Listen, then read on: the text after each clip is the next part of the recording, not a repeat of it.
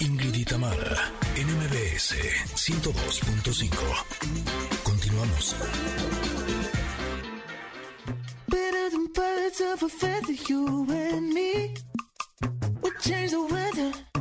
Yeah, I'm feeling heat in December when you found me. I've been dancing on top of cars and stumbling out of bars. I follow you through the dark, can't get enough. You're the medicine and the pain, the tattoo inside my brain, and baby you know it's obvious. I'm a sucker for you. Say the word and I'll go anywhere blindly. I'm a sucker for you. Yeah. Any road you take, you know that you'll find me. I'm a sucker for all the subliminal Ahí están los hermanos, los Jonas Brothers cantando Sucker. Y resulta pues, les platico que el próximo 29 de mayo se conmemora el Día Mundial de la Salud Digestiva. Uy, esta fecha eh, fue impulsada en el año 2005 por la Organización Mundial de Gastroenterología para concienciar a la población sobre la prevención y el tratamiento de las enfermedades digestivas. Y entonces eh, uno se pone a analizar qué tan, qué, qué tan sanos estamos eh, de, nuestra, precisamente de nuestra digestión, de nuestros órganos digestivos, cómo los estamos, eh, cómo nos estamos alimentando, si estamos bien informados o no. Y por fortuna, el día de hoy nos acompaña el doctor Roberto Rebollar, él es especialista precisamente en cirugía general y obesidad. Doctor, buenos días, ¿cómo está? Bienvenido al programa. Hola, ¿qué tal Ingrid? Tamara, muchas gracias por, por este espacio y una- un saludo a toda tu audiencia. Qué amable, doctor Roberto. Platíquenos, por favor, aquí en México, eh, ¿qué tan conscientes somos de prevenir eh, enfermedades del estómago, eh, intestinales, todo lo que tiene que ver con digestión? ¿Cómo lo pasamos? ¿Cómo estamos ahí? Mira, la verdad es que siempre eh, México, la población mexicana, la verdad es que ha sufrido mucho de este tipo de enfermedades en general, de todo lo que es el, el, el tubo digestivo. Y bueno, ahorita por la pandemia, básicamente, todo este tipo de trastornos incluso llegaron a incrementarse, ¿no? Eh, enfermedades crónico-degenerativas, incluso empieza a haber mayor grado de, sobre, de sobrepeso y obesidad. Y pues bueno, todas estas en conjunto, indiscutiblemente van a tener una repercusión negativa en lo que va a ser eh, todo el tubo digestivo. Doctor, eh, el día de ayer estuve viendo un capítulo de una serie que se llama The Good Doctor, donde exponen algunos casos, y justo eso me hizo reflexionar que algunas veces tenemos algunos malestares, pero de alguna manera estamos acostumbrados a ellos.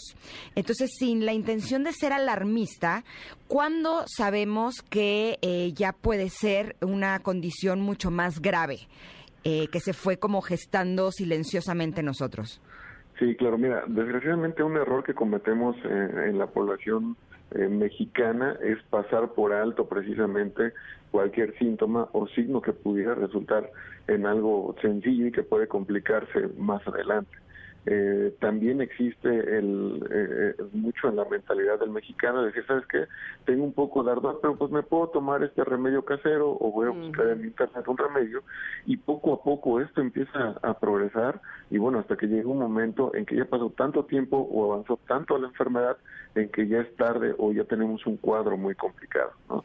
Eh, un, caso eh, o algo que nos pasa precisamente en el caso de los tipos de cáncer, ¿no? Cualquier tipo de cáncer, muchas veces el cáncer temprano no da síntomas tan aparatosos como lo es la enfermedad avanzada, pero en algunos casos sí nos puede dar algunos eh, datos de alarma, algunos eh, estigmas que pudieran traducirnos una enfermedad y que bueno, si llega, si se llega a buscar atención, en este caso especializada, y se hace el, el diagnóstico preciso, pues bueno, probablemente el pronóstico va a ser mucho mejor a dejar que una enfermedad avance. Doctor, estoy leyendo, eh, digamos, los, las enfermedades más comunes, como decía Ingrid, y que aparentemente ya está, ya si no la tienes, eres raro el que no la tenga, ¿no? Este, más bien pa- pareciera que debiésemos tener, por ejemplo, eh, infección intestinal, úlcera, cálculos biliares, intolerancia a la lactosa, eh, ser celíacos, tener diverticulosis, en fin. ¿Cómo, ¿Cómo podemos prevenir todo esto? Eh, y no solamente este, ya yendo al doctor, sino me, parece a mí que a lo mejor a través de la alimentación puede ser un, un remedio o una forma. Sí, por supuesto. Indiscutiblemente la alimentación va a jugar un rol sumamente importante en la prevención e incluso el tratamiento de algunas enfermedades del tubo digestivo. Eh, simplemente el horario de la ingesta de nuestros alimentos es algo muy importante precisamente para evitar, por, eh, por ejemplo, enfermedad eh, ácido péptica, ¿no? Estamos hablando de gastritis o de nitis, reflujo, etcétera, ¿no? Pero también eh, el, controlar nuestra alimentación, el controlar nuestro peso, que es un problema grande que tenemos en México, y abro este pequeño espacio considerando que hoy más del 70% de la población mexicana se encuentra en sobrepeso o en obesidad y esto indiscutiblemente se va a traducir en, alteraciones que puede ser desde desarrollo de mayor reflujo, hernias diatales, problemas de vesícula, pancreatitis, elevación de grasas o dislipidemias, entre otros. Pero no solamente eso, sino que con el paso del tiempo, por ejemplo, la ingesta alta de grasas en nuestra dieta o grasas este, eh, insaturadas, por ejemplo, puede traducir que eh, con el paso del tiempo, si hay incluso algún factor hereditario, podamos llegar a desarrollar incluso algún tipo de cáncer o de neoplasia en el tubo digestivo. En este caso en particular, colon, básicamente. Doctor, a muchos nos ha pasado que de pronto consumimos alimentos que son irritantes, puede ser desde chile o cosas agrias, limón, café, y sentimos justo en el tubo digestivo eh, algo de acidez o incluso a veces nos puede doler. Eh, ¿Este tipo de alimentos promueven eh, las enfermedades del sistema digestivo o solamente tenemos este tipo de reacciones cuando ya tenemos un problema? Sí, pueden ser de las dos básicamente y te puedo comentar, por ejemplo, un paciente joven, sano, que no tiene ni reflujo, ni dispepsia, ni acidez y un, un día se va de fiesta, toma mucho alcohol y al día siguiente tiene ardor. El alcohol es sumamente irritativo para la mucosa gástrica y duodenal y obviamente nos va a ocasionar una eh, acidez en, en el momento, en agudo pero también, por ejemplo, eh, hay ciertos alimentos, y aquí me voy a enfocar mucho a, colon, por ejemplo, ¿no? Un síndrome de intestino eh, irritable, que son enfermedades que desgraciadamente no se curan, solamente se pueden llegar a controlar y que pueden tener eh, episodios de remisión. Pero, por ejemplo, ¿sabes qué? Eh, yo ayer se me antojó muchísimo comer birria, por ejemplo, y aparte me tomé unas cervezas y aparte algunos otros alimentos con mucho condimento. Indiscutiblemente, horas después o incluso al día siguiente, voy a tener una afectación directa en una enfermedad que ya fue diagnosticada, como es el síndrome de intestino irritable.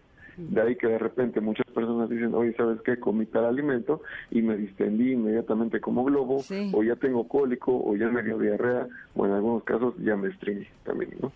Y luego uno piensa que este, este tipo de enfermedades solo las padecemos los adultos y habría que estar muy pendientes también de los niños, ¿verdad? No, indiscutiblemente, te comentaba hace un momento, la, la prevalencia de este tipo de enfermedades del tubo digestivo particularmente en los últimos años, no solamente en pandemia, ha tenido un crecimiento muy importante en, en los pacientes jóvenes y en los niños incluso, incluso de tal manera que ahora no es raro, por ejemplo, que un niño tenga una enfermedad acidopática o tenga una gastritis, precisamente que puede ser desde la alimentación hasta porque están haciéndole bullying en su escuela, ¿no? Por ejemplo. Claro. Entonces sí es muy importante tomar eh, todos los, estos conceptos eh, que se encuentran en la periferia del paciente y que pueden tener una repercusión directamente en el paciente. Claro, y sobre todo estar atentos eh, de cualquier cambio que tengamos, eh, cualquier síntoma, nosotros o cualquiera de nuestros hijos, para que podamos recibir atención eh, pronta y no se convierta en un problema mayor. Y justo, doctor, en el caso de que algunos de nuestros connectors eh, sientan que tienen alguna de estas condiciones, ¿dónde lo podemos localizar para más información? Claro, eh, me encuentro en el Hospital eh, Ángeles Lindavista, en la zona norte de la, de la Ciudad de México. Ajá. El teléfono del consultorio es 55 9688 7623 y con todo el gusto del mundo podemos atender eh, patología gastrointestinal y quirúrgica. Realmente somos una unidad donde contamos con varios especialistas que podemos resolver el problema eh, que se esté llevando a cabo en nuestro paciente. Le agradecemos muchísimo, doctor, todo lo valioso que nos ha informado el día de hoy. Muy buen día y lo esperamos próximamente. Al contrario, gracias por la invitación. Saludos a todos. Gracias al doctor Gracias. Roberto Rebollar, especialista en cirugía general y obesidad, eh, que nos dio esta información y creo que es una de las condiciones que es más común hoy en día y vale la pena que estemos atentos para que no se convierta en un problema mayor. Oye, pero nada más te quería decir, fíjate que eh, estoy leyendo aquí que para este año 2021, Ajá. el tema central planteado por la Organización Mundial de Gastroenterología con motivo de la celebración del Día Mundial de la Salud Digestiva, que les decía yo que es el 29 de mayo, es obesidad, una pandemia en curso. Ándele pues, a poner mucha atención en eso. Qué fuerte, o sea, alimentarnos bien no solamente para eh, no tener algún problema digestivo, sino también para tener un buen peso y de esa manera poder conservar nuestra salud. Qué importante, ¿no? Totalmente. Ahora sí, vámonos a un corte. Exacto. Ahora sí, regresamos bien rápido, ¿eh? Somos Ingrid y Tamara y tenemos mucho más que ofrecerle aquí en MBS 102.5.